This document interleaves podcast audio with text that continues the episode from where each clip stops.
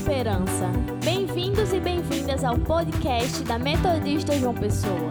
Uma família que ama, acolhe e cuida. Nos acompanhe nas redes sociais. Arroba Metodista João Pessoa. Mateus capítulo 9, versículo 35 a seguir diz assim: Jesus ia passando por todas as cidades e povoados, ensinando nas sinagogas, pregando as boas novas do reino curando todas as enfermidades e doenças. E ao, ao ver as multidões, ele teve compaixão delas, porque estavam aflitas e desamparadas, como ovelhas sem pastor. Então disse aos seus discípulos: A colheita é grande, mas os trabalhadores são poucos. Peçam, pois, ao Senhor da colheita que envie trabalhadores para a sua colheita. Que o Senhor Jesus mediante o seu Espírito Santo, nos ajude a compreender a sua palavra e que ela possa achar espaço no nosso coração e que ela possa também transformar a nossa vida. E aí dizer o seguinte, que para fazer missão, para que a gente possa cumprir a missão de Deus, é preciso que os nossos sentidos sejam restaurados, sejam revitalizados. E quando eu falo desses sentidos, eu estou falando realmente é, da implicação da gente fazer essa missão e sentir esse Evangelho de Jesus Cristo alcançar o nosso corpo, alcançar o nosso momento histórico, alcançar a nossa vida. E para que a gente possa cumprir a missão de Deus, é preciso que o nosso tato esteja de fato funcionando, que a nossa visão funcione, que nossa audição funcione e que as nossas pernas caminhem e que o nosso corpo sinta e que a gente seja capaz de ser afetado pela realidade que nos cerca. Eu não consigo compreender uma outra possibilidade para a gente experimentar do Evangelho e colocar esse Evangelho na prática, senão pela concretude da nossa experiência humana. E quando eu falo sobre isso, eu preciso retomar o texto e as implicações do Evangelho de Mateus, que Mateus, como ele escreve para o povo judeu, ele tem como pano de fundo o cumprimento do propósito de Deus. Cumpriu-se as Escrituras aqui em Mateus.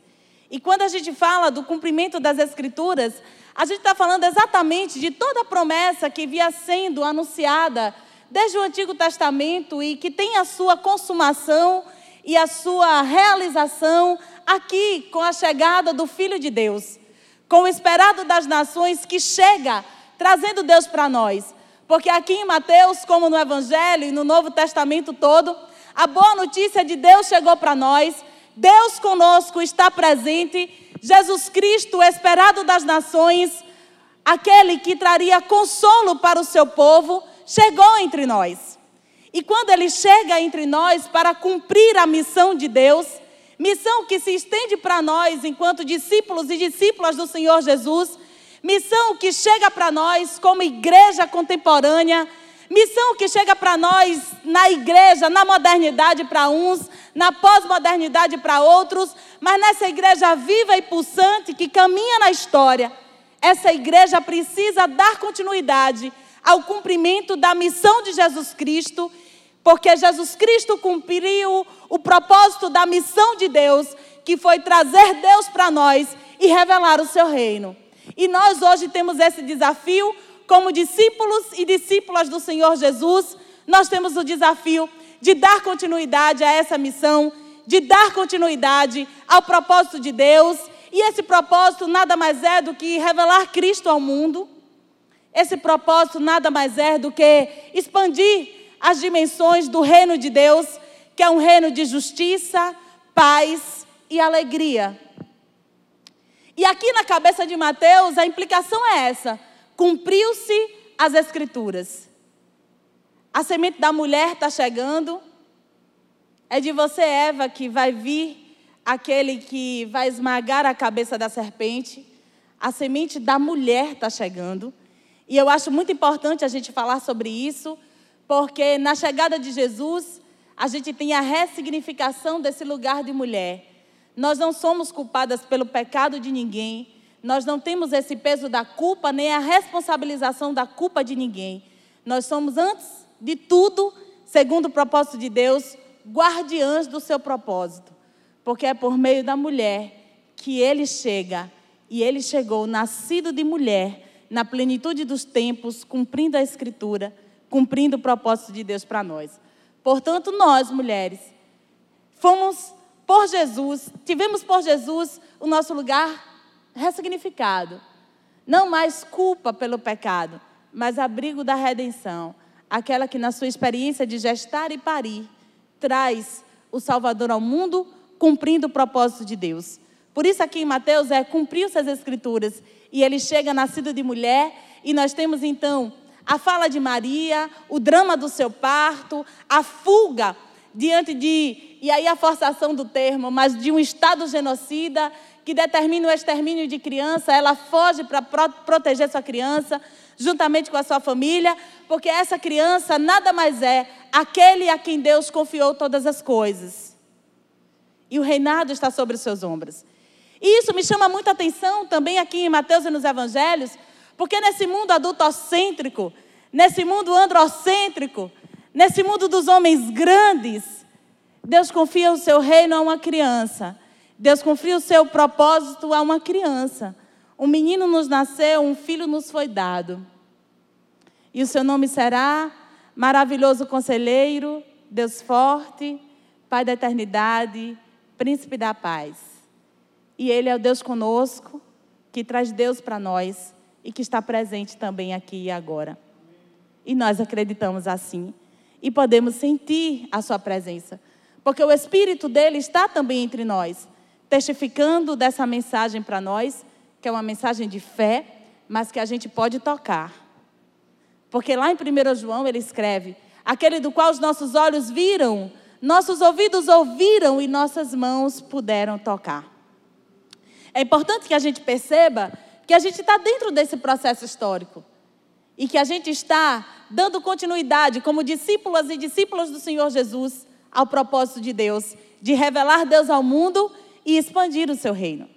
E aí, quando Jesus chega cá entre nós, e vou dar um salto bem grande, é batizado, convoca os seus discípulos, ele agora sai para a caminhada.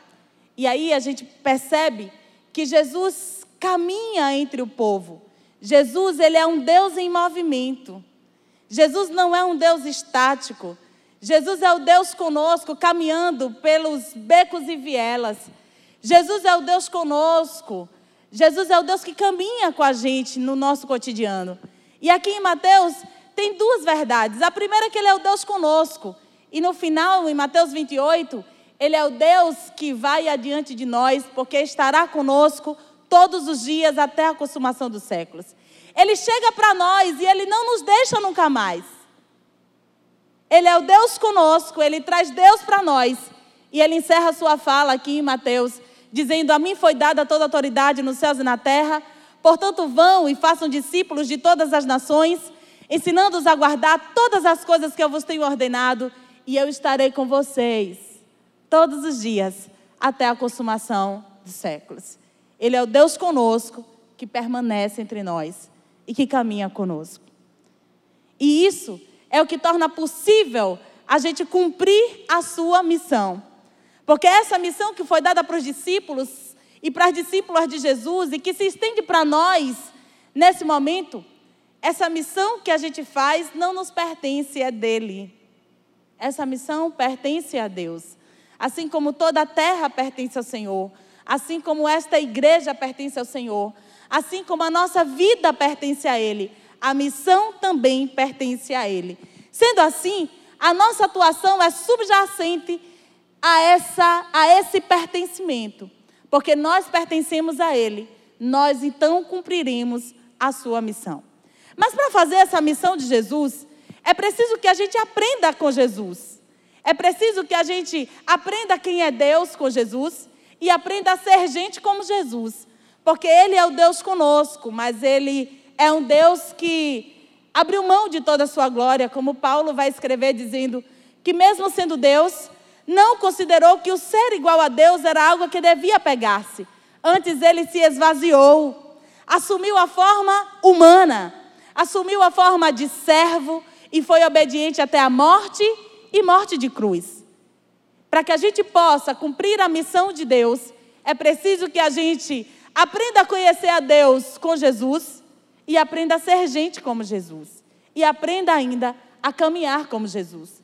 Porque nesse texto, em sua caminhada, ele está em movimento, percorrendo todas as, aldeias, todas as aldeias, todos os lugares e todos os povoados. E isso, gente, faz todo sentido, porque a gente tem uma problemática aqui nesse ambiente teológico. A teologia dita a missão. E a gente tem, historicamente, dentro do pensamento teológico, a ruptura. Existem os missiólogos e existem os teólogos, enfim. E aí eu não entendo como é que isso acontece. Mas essa cisão no movimento teológico, pelo menos do lado de cá de onde eu venho, é, compromete a prática missionária. E se eu olho para Jesus e sei que Ele é Deus conosco e Ele é um Deus em movimento, eu não entendo o porquê que existem teologias diversas, estáticas e frias. Quando eu olho para Jesus, eu não posso defender Jesus a partir de um conceito. E um conceito não faz missão. Um conceito disputa entre si perspectivas, teorias, histórias. Mas quando eu falo sobre Jesus, eu consigo falar sobre uma pessoa. Eu consigo perceber uma pessoa. Eu consigo descrever uma pessoa. E é a pessoa do Deus conosco. É a segunda pessoa da Trindade. É o Filho de Deus que está entre nós. E ele está perto de nós. E aí eu me lembro de uma frase do Rubem Amorese, quando ele diz que a distância é insuportável para quem ama. A distância é insuportável para quem ama.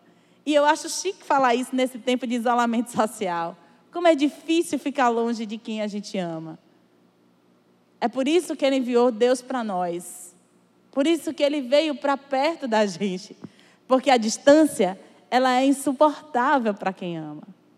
E os conceitos por aí são distantes, são frios, não caminham, não fazem nada. Um conceito não chora, não sangra, não sua, não faz nada. E tem diversas perspectivas teológicas que transformaram Deus em um conceito. Mas eu quero resgatar a perspectiva de Mateus para nós hoje, dizer que Ele é o Deus conosco, o esperado das nações, aquele que cumpre a promessa de Deus de trazer consolo para todos nós, de organizar o caos de um contexto de cidade injusta e caótica. Jesus, ele é um Deus conosco e ele é um Deus que caminha. E quando eu falo sobre isso, é preciso que a gente combata, inclusive, o que eu vou chamar aqui de idolatria, que não diz respeito a. Eu quero falar da idolatria de transformar Deus em um conceito e você se prostrar diante dele. Eu vou ficar por aí. Porque lá no Salmo 115 ele vai dizer: os ídolos deles são prata e ouro, obra das mãos dos homens. Tem boca, mas não fala, tem mão, mas não apalpa, tem pés, mas não andam. Som algum sai de sua garganta. Tornem-se semelhantes a eles todos que os fazem, todos os que neles confiam. Então, quem cria Deus para falar de missão dentro de um conceito frio que não caminha e não se movimenta, certamente tornou-se tão frio, tão distante quanto o conceito criado. É nesse sentido, torne-se semelhantes a eles os que os fazem e todos aqui neles confiam. Eu quero falar de Jesus, o Deus conosco que eu posso ver, sentir e tocar, que está vivo porque ele ressuscitou ao terceiro dia e isso que torna essa missão possível. Jesus é um Deus em movimento e ele percorre as aldeias e povoados. E ele enxerga tudo aquilo. Ele não só caminha, ele vê, ele sente, ele escuta. Antes, aqui nesse texto, tem lá a situação de uma pessoa em condição de sofrimento por conta de sua cegueira. Mas Jesus, o filho de Davi, escuta enquanto caminha. Escuta e atende. Ele não faz vista grossa e nem passa de largo. Para fazer missão e para cumprir a missão de Deus, é preciso que os nossos sentidos sejam todos restaurados. É preciso que a gente consiga ver a pessoa do Cristo encarnado que está caminhando adiante de nós que está caminhando conosco todos os dias. Mas ele não está fazendo um tour, ele está fazendo uma caminhada atenta pelo seu, pelos lugares por onde ele passa. E ele ia passando por todas as aldeias, todas as cidades e povoados, ensinando nas sinagogas. Isso a gente faz todos os domingos, e a gente desenvolveu diversas estratégias nesse momento. A gente passa a ensinar. E esse ensino, ele é libertador, porque é para isso que a lei de Deus foi dada. Para que a gente pudesse compreender o caminho da justiça. A lei de Deus foi dada, não foi para que a gente se tornasse religiosos legalistas, mas que a gente pudesse saber o que fazer com a vida que Deus deu. Para que a gente pudesse saber cuidar da terra que Deus deu. A lei de Deus foi dada para isso. E nas sinagogas era sobre isso que deveria ser ensinado sobre o que fazer com a vida que Deus deu e com o mundo que Deus deu para nós, para todos nós habitarmos de maneira justa e harmoniosa. Essa é a finalidade última e primeira dos ensinos nas sinagogas. É para que a gente possa se tornar gente fina, gente boa, gente parecida com Jesus. O que a gente espera quando a gente prepara um sermão é que a gente se torne mais parecido com Jesus. O que a gente espera quando a gente prega um sermão é que todos nós, enquanto igreja, se torne mais parecido com Jesus. Esse é o nosso propósito. E Jesus ia caminhando e ensinando, pregando notícia boa. E aí eu gosto de falar do evangelho como notícia boa, porque tem aí um monte de profeta do desespero. Um monte de pregador do desespero. Um monte daqueles que amam ser desnecessários, que amam fazer uso de uma linguagem sem doçura, sem afago, sem ternura na fala.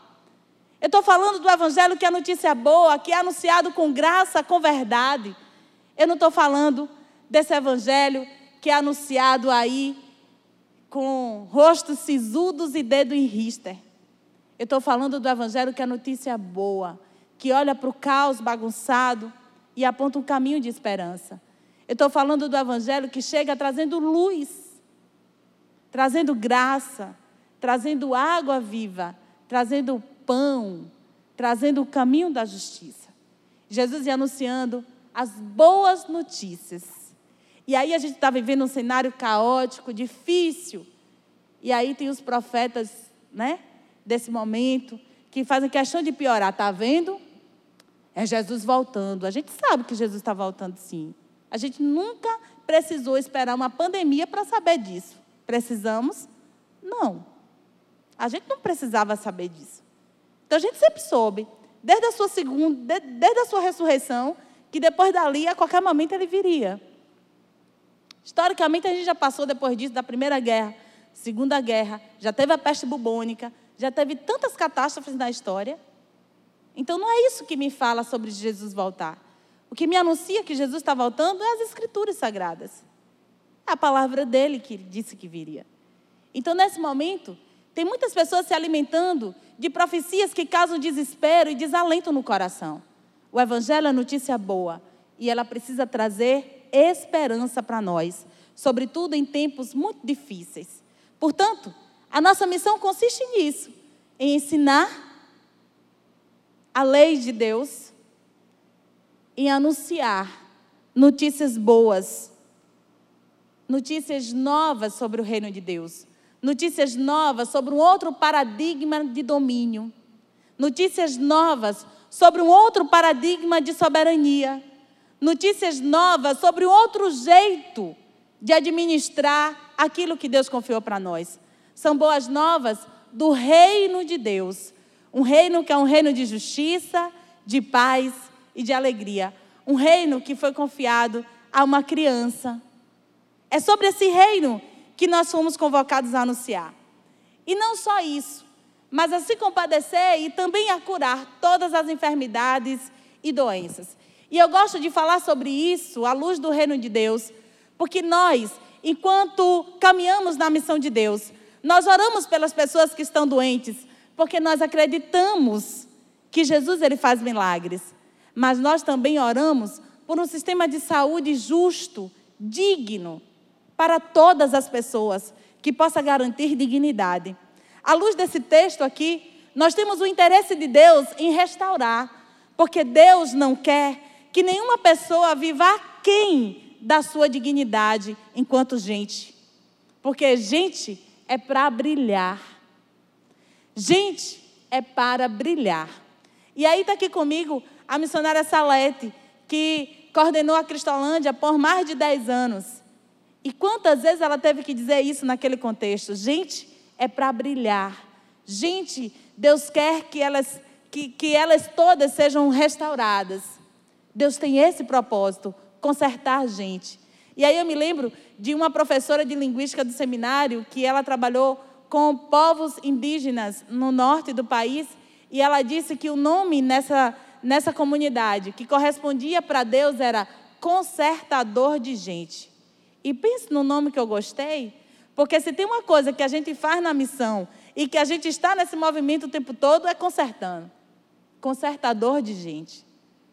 E aí eu posso escrever esse texto aqui em uma perspectiva triunfalista, mas eu quero pensar esse texto à luz do reino de Deus, entendendo que na sua caminhada Jesus trazia notícia boa, Jesus trazia um outro paradigma de domínio e de reinado, e Jesus trazia restauração, porque ele é consertador de gente.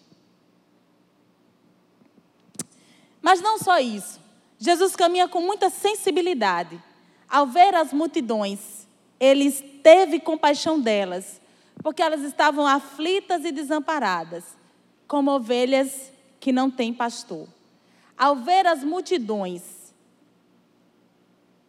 ele sentiu íntima compaixão. A compaixão é essa coisa que a gente sente aqui na região do estômago mesmo. A paixão a gente sente o coração sair pela boca. Mas a compaixão é algo que vem das nossas entranhas daqui de dentro. É isso que lhe dá um aperto lá dentro e te move a fazer algo por elas. Jesus olha para aquelas multidões nas periferias por onde ele andava. Jesus olha para aquelas realidades caóticas, profundamente marcadas pelos pecados estruturais. Jesus olha para aquelas multidões que estão sem direção nenhuma, líderes religiosos corruptos, líderes políticos corruptos daquele tempo. Elas caminham errantes como ovelhas que não têm pastor. E é interessante que a gente entenda aqui que pastor não se trata de pastor e pastora de igreja. Pastor aqui era quem dava direção social para a vida comunitária. Como Davi. Davi era um rei, ora ele é rei, ora ele é falado também como pastor. Aquele que guia o povo. Guia para onde? guia pelo caminho da justiça. Guia de que maneira? Guia pautado pelos valores do reino de Deus. Guia dessa forma. Mas essa multidão que Jesus enxerga é uma multidão perdida. É uma multidão que está sem rumo, sem direção. É uma multidão que está entregue às próprias mazelas e sofrimentos. É uma multidão que está vivenciando todos os males do seu tempo. É uma multidão abandonada, é uma multidão sem direção. É uma multidão que não sabe se coloca máscara ou não. É uma multidão que não sabe se cumpre as determinações da OMS ou se segue aqueles que não têm direção. É uma multidão desassistida, é uma multidão desamparada. É uma multidão que não tem uma luz nem dos líderes religiosos e nem daqueles que davam a direção política. É uma multidão completamente enferma, adoecida, oprimida e em profundo sofrimento. E é por essa multidão que Jesus sente o quê? Íntima compaixão. Faz aqui nem os pregadores e as pregadoras aí dos gregos. Esse texto aqui, esse termo aqui, a sensação mais real, mais próxima, é como se essas multidões tivessem sido violentadas sexualmente. Porque antes da morte é o estupro a coisa que mais dói a um ser humano. Pelo nível de invasão e de agressão à integridade. Nesse texto aqui, essa multidão sente isso, como se elas tivessem sido violentadas. É assim que elas caminham, completamente abandonadas à sua própria sorte, sem nenhuma proteção. Mas, diante do abandono das multidões, são os discípulos e as discípulas que Jesus convoca a acolher. Diante da, do abandono dos pastores, são os discípulos que acolhem. São os discípulos que são convocados a acolher essa multidão. Por isso que depois ele vai dizer o seguinte: Então disse aos seus discípulos: Ó, oh, essa multidão está aflita e desamparada, caminha errante, desprotegida, desiludida, desencantada sem nenhuma esperança, entregue à própria sorte, colhendo os frutos da injustiça, entregue a todas as suas mazelas. Elas estão abandonadas, elas caminham abandonadas, como ovelhas que não têm pastor. Mas sejam vocês a acolher cada uma delas. Meus irmãos e minhas irmãs, como a gente tem caminhado, como a gente tem olhado para os tempos, para os mundos, para as multidões. Como a gente tem olhado as pessoas. O que é que a gente tem sido capaz de sentir? Diante desse momento caótico, o nosso coração foi muito revelado nesse momento. Quem foi inclinado para a solidariedade, nesse momento, se solidarizou. Quem teve o seu coração e sempre teve o seu coração inclinado para o egoísmo, nesse momento, o egoísmo fez com que comprasse todas as máscaras, todo o álcool em gel, todos os papéis descartáveis. Fez isso com as pessoas. E aí, eu trago novamente para nós. Para fazer a missão que Deus confiou para nós, é necessário que a gente seja mergulhados em sensibilidade. É preciso que todos os nossos sentidos sejam restaurados para que haja em nós os mesmos sentimentos que houveram em Cristo Jesus. É isso que Paulo escreve aos Filipenses: que haja em vós os mesmos sentimentos que houveram em Cristo Jesus. Se essas multidões estão abandonadas, estão aflitas e desamparadas, caminham como se não tivesse pastor, Jesus está dizendo para nós: tem que ter discípulos. Tem que ter discípulas. Tem que ter pessoas que sejam capazes de acolher. Tem que ter pessoas que sejam capazes de ver. Tem que ter pessoas que sejam capazes de caminhar. Tem que ter pessoas que sejam capazes de mudar essa realidade e expandir os domínios do seu reino.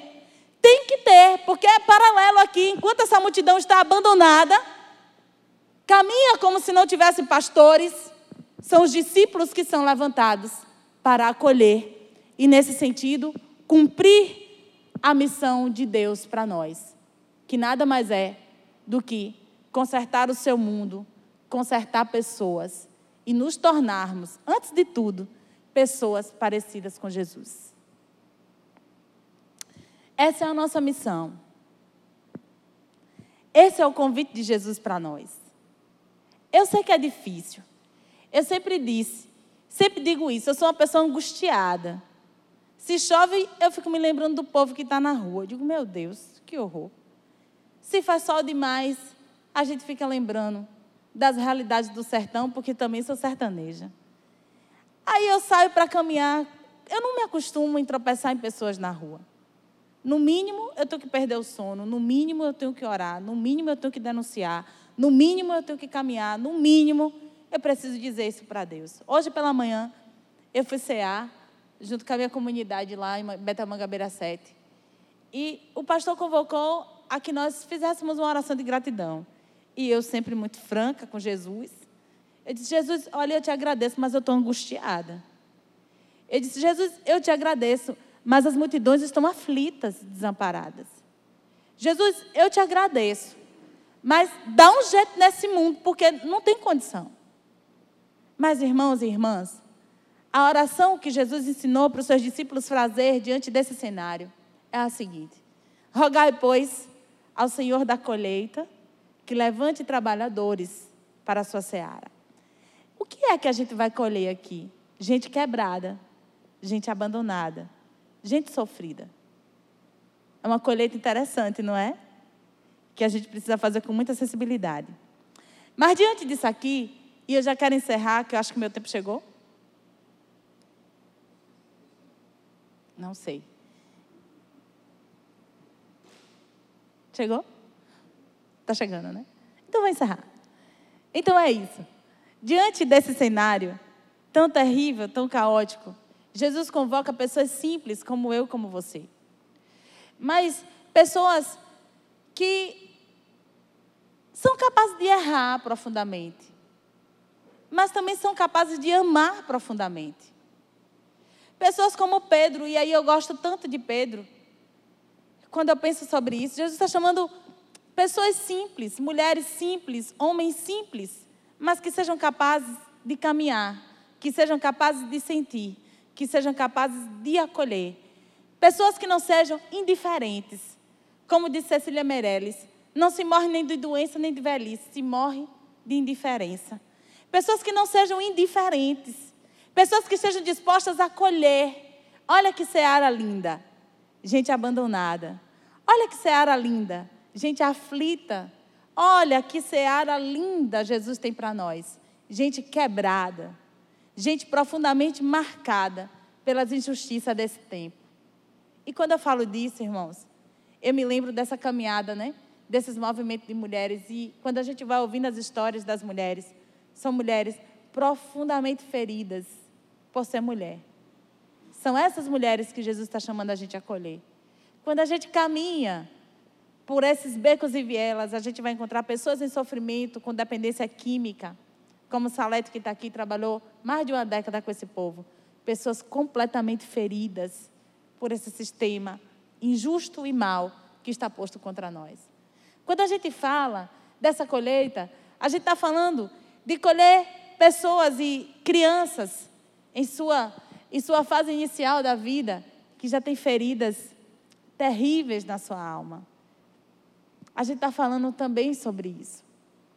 Mas eu não vou deixar você sem esperança, não, porque o Evangelho é notícia boa, calma.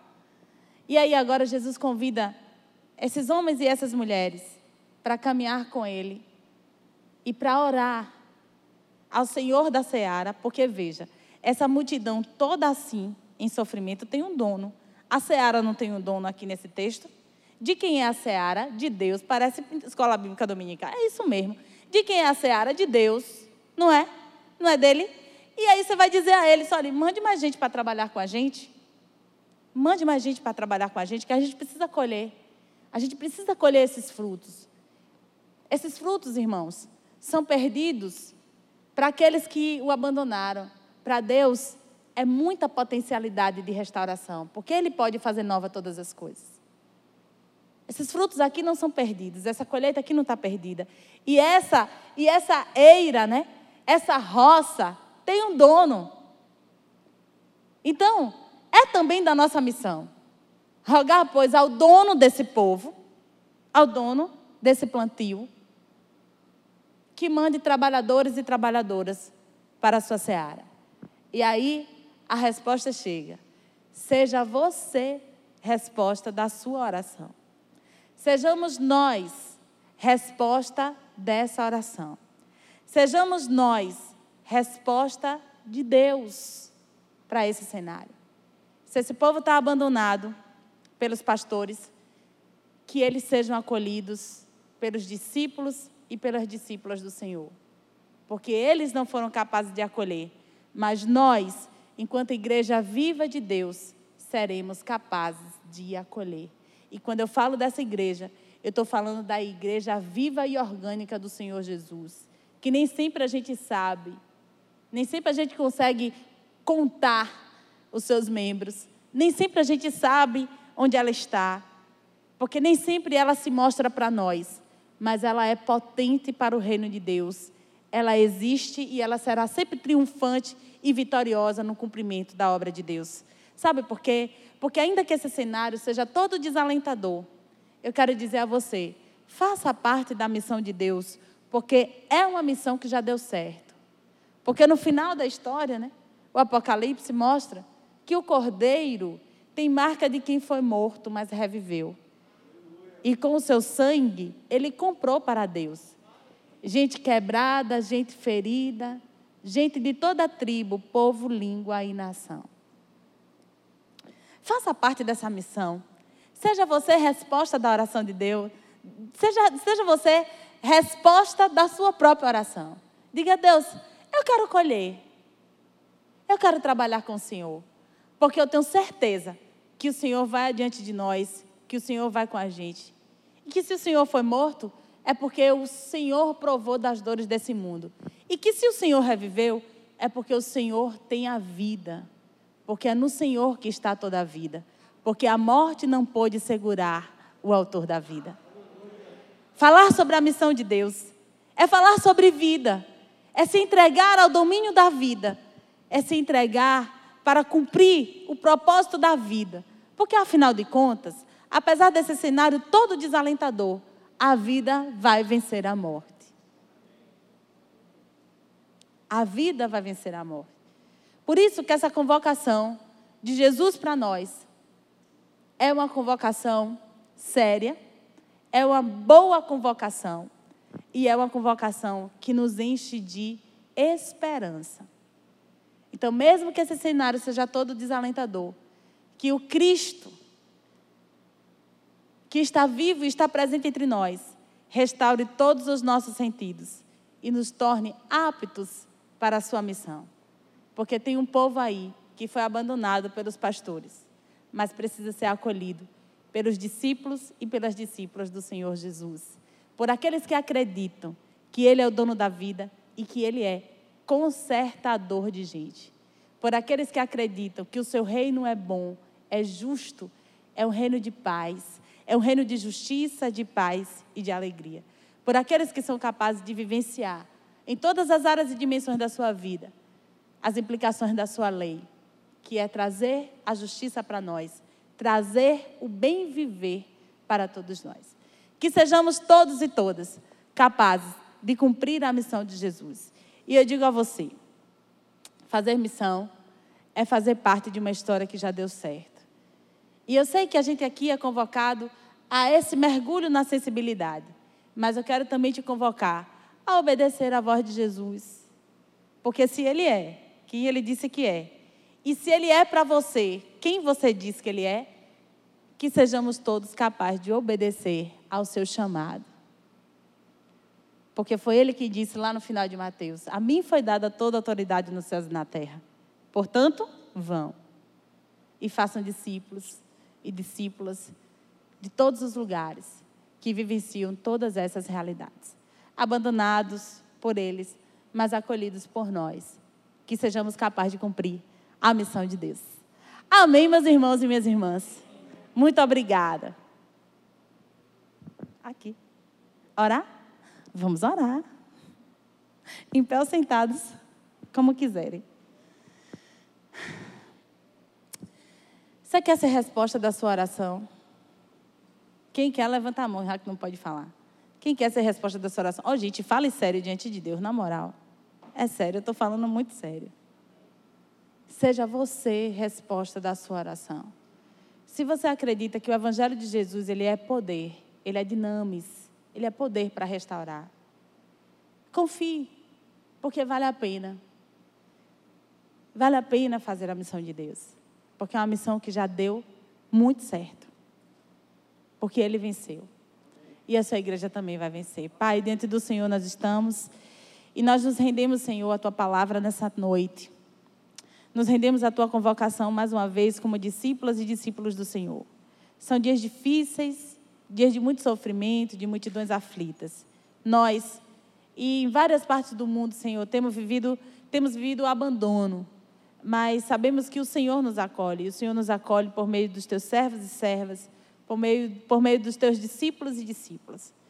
Que assim, Senhor, como nós confiamos que o Senhor nos acolhe, que a gente também possa ser resposta de acolhida para todas as pessoas que sofrem. Que sejamos todos e todas, Senhor, resposta da nossa oração. Envia trabalhadores e trabalhadoras para a tua colheita. E nós queremos ser enviados pelo Senhor a cumprir a tua obra. Restaura os nossos sentidos, restaura, Senhor, na nossa visão, restaura os nossos ouvidos, restaura o nosso tato, para que a gente possa caminhar como o Senhor Jesus. Ora escutou, ora tocou, e ora também foi tocado, mas nunca indiferente diante daquelas realidades. Que a indiferença não faça parte de nós, mas que a gente possa ser fervorosos no espírito, capazes de agir com compaixão, com fé e com graça sobre a vida das pessoas e desse mundo, Senhor, que parece sem jeito, mas o teu evangelho é notícia boa. E queremos anunciar que virá sim bom tempo, porque o Senhor tem o controle de todas as coisas na história e a tua intenção, Senhor, é muito boa, que é estabelecer o teu reino, que é um reino de justiça, de paz e de alegria. Que todas as pessoas possam ser restauradas e que nós sejamos também restaurados e restauradas pelo Senhor, para que a gente possa ser mergulhados em sensibilidade para que possamos colher, Senhor, essa colheita que já está madura e pronta. Que assim seja na nossa vida. Em nome de Jesus. Amém.